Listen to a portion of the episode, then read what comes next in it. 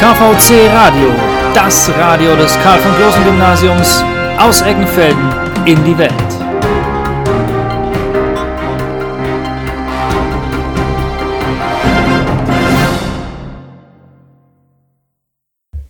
Sicher kennst du die Angebote bei H&M, zum Beispiel drei T-Shirts für den Preis von einem. Bei so einem verlockenden Rabatt kaufe ich mir oft 100 T-Shirts im Jahr. Das ist echt praktisch. Bestimmt ist jeder von euch schon mal an einem Schaufenster von H&M, Sarah und Co. vorbeigelaufen und dachte sich, dass das T-Shirt für 5 Euro echt ein Schnäppchen wäre und hat es gleich mitgenommen. Aber wie viel haben die Leute, die das T-Shirt produziert haben, daran verdient und wie viel hat es der Umwelt geschadet? Darum geht es heute in unserem Radiobeitrag. Wie läuft es hinter den Kulissen von Fast Fashion ab? Ein weiterer Beitrag zu unserer Themenwoche Umwelt. Fast Fashion ist eine der bekanntesten Geschäftsmodelle der Textilindustrie. Jedem sind die Textildiscounter H&M, C&A, K&L und viele weitere bekannt. Doch am Anfang unserer Recherche war uns nicht bewusst, was wir eigentlich mit dem Kauf von einem normalen T-Shirt verursachen. Fast Fashion ist eigentlich mit Fast Food vergleichbar. Das Essen und die Kleidung werden schnell, günstig und einfach hergestellt. Kurz definiert ist die Mode mehr günstige Kleidung in kürzerer Zeit. Der Begriff Fast Fashion bedeutet auf Deutsch schnelle Mode. Die Textilhändler versuchen ihre Ware schnell herstellen zu lassen und zu einem sehr günstigen Preis zu verkaufen. Bis die Kleidung im Schaufenster angekommen ist, hat sie schon die halbe Welt bereist und war schon in vielen Händen. In einem der drei größten baumwollproduzierenden Ländern, China, Indien und Amerika, hat alles angefangen mit dem Anbau von Rohstoffen. Die meisten Rohstoffe werden von Menschen per Hand gepflückt, da sich die Produzenten bzw. Bauern keine Pflückmaschinen leisten können. Die nächsten Schritte folgen dann aber nicht im gleichen Land oder Ort, sondern die Ware wird mehrere tausend Kilometer weiter transportiert. In Südindien wird dann das Garn gesponnen und der Stoff gewebt in China wird der Stoff mit Chemikalien gebleicht oder gefärbt, zum Nähen kommt der Stoff nach Bangladesch. Erst dann landet die Kleidung bei uns im Laden. Ein normales T-Shirt oder eine Jeans legen ungefähr 40.000 Kilometer zurück, bis es schließlich bei uns ankommt. Zum Vergleich, die Kleidung umrundet einmal die Erde. Die Arbeit führen nicht nur Männer aus, sondern auch Kinder und Frauen. Die Arbeiter müssen bei ihrer Arbeit zwischen 80 bis 120 Kilogramm Baumwolle tragen, vergleichbar, als würde ein erwachsener Mann jeden Tag sein eigenes Körpergewicht tragen. Außerdem sind die Felder voll mit Pestiziden gespritzt, und das kann gesundheitliche Folgen für die Arbeiter haben. Aus diesem Geschäft kommt man auch nicht mehr so einfach wieder raus. Pro Tag bekommt man nur wenige Euro, und die meisten Menschen bleiben dann für immer arm und wir bekommen das T-Shirt für das gleiche Geld wie ein Kaffee.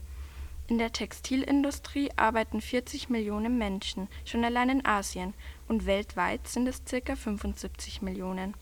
Circa 80 Prozent der Angestellten in der Textilindustrie sind Frauen und ein Großteil ist unter 30 Jahre alt. Sie arbeiten lange und teils unter schwersten Bedingungen 14 Stunden am Tag, dafür aber ein sehr geringer Stundenlohn, kein Arbeitsschutz, keine Rentenansprüche, kein Mutterschaftsgeld, der Kontakt mit ätzenden Chemikalien in dunklen und dreckigen Hallen und das dafür, dass wir die Kleidung billig im Geschäft um die Ecke kaufen können. Jedoch sind nicht nur die Arbeitsverhältnisse der Menschen ein Problem, sondern auch der Überkonsum. Was heute auf den Laufstegen in New York, Paris oder Mailand präsentiert wird, ist innerhalb weniger Tage massenhaft und preiswert in unseren Einkaufszentren zu finden. Die Produktion hat sich vom Jahr 2000 bis ins Jahr 2014 verdoppelt. Die Textiltrends von heute sind der Müll von morgen. Im Jahr 2000 gab es zwei neue Kollektionen pro Jahr. Diese haben sich bis ins Jahr 2014 auf fünf erhöht Heute veröffentlicht der Modegigant H&M 12 bis 16 Kollektionen pro Jahr und Zara bringt circa alle zwei Wochen eine neue Kollektion auf den Markt, das heißt 24 im Jahr. Im Jahr 2014 wurde erstmals die Grenze von 100 Milliarden neu produzierten Kleidungsstücken überschritten. Damit haben die Fast-Fashion-Produzenten ungefähr 1,8 Billionen US-Dollar verdient. Das sind ungefähr 1,5 Billionen Euro. Bis 2025 wird mit einem Anstieg von etwa 2,1 Billionen US-Dollar gerechnet. Verbraucher in Deutschland kaufen jährlich etwa 10 Kilogramm neue Ware. In den USA sind es 16 Kilogramm und in Afrika Nahost kaufen sie etwa nur 2 Kilogramm. Da die Menschen immer das Neueste und Schönste besitzen wollen, kaufen sich viele einfach neue Kleidung, ohne zu überlegen, ob sie diese überhaupt brauchen. Jeder Deutsche kauft im Jahr ungefähr 60 neue Billigklamotten.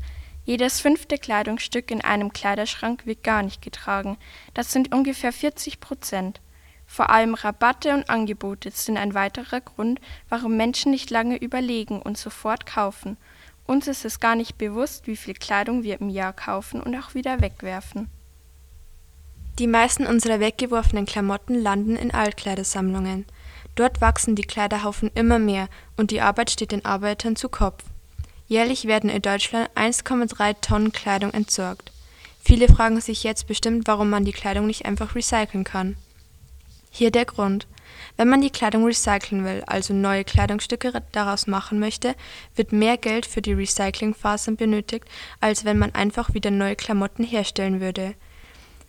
Außerdem sind die meisten Sachen, das sind ungefähr 60 Prozent der insgesamt produzierten Bekleidung, die in Altkleidersammlungen ankommen, nicht mal aus Baumwolle, so dass man sie weiter als Putzlappen oder sonstiges verwerten könnte, sondern aus Chemiefasern da die Kleidung aus Chemiefasern nicht weiterverwertet werden kann, landet sie im Restmüll und wird dann verbrannt. Insgesamt werden 80 Prozent verbrannt und nur ein Prozent voll re recycelt. Diese Vorstellung ist enorm. Durch die Verbrennungen wird sehr viel CO2 freigesetzt und das führt zur Erderwärmung und zu Klimaveränderungen.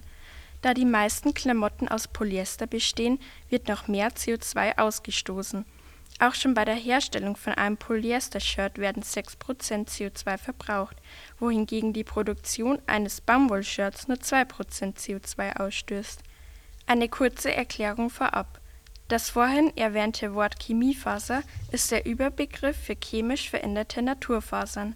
Zu Chemiefasern gehören beispielsweise Polyester, Polyamid, Nylon oder Elastan wie sicher bekannt ist, sorgt der Verbrauch von Erdöl auch für den CO2-Ausstoß. Um Chemiefasern, beispielsweise Polyester, herzustellen, wird Erdöl benötigt. Pro Jahr werden alleine für die Herstellung von Polyester 98 Millionen Tonnen Erdöl verbraucht Bleibt die Modeindustrie weiterhin auf diesem Kurs, kann sich der Verbrauch bis 2050 auf 300 Millionen Tonnen Erdöl erhöhen und würde so für 26 Prozent des menschlichen CO2-Ausstoßes verantwortlich sein. Momentan liegt dieser Wert bei 10 Prozent und verursacht sogar doppelt so viel CO2 als alle internationalen Flüge und Schifffahrten zusammen.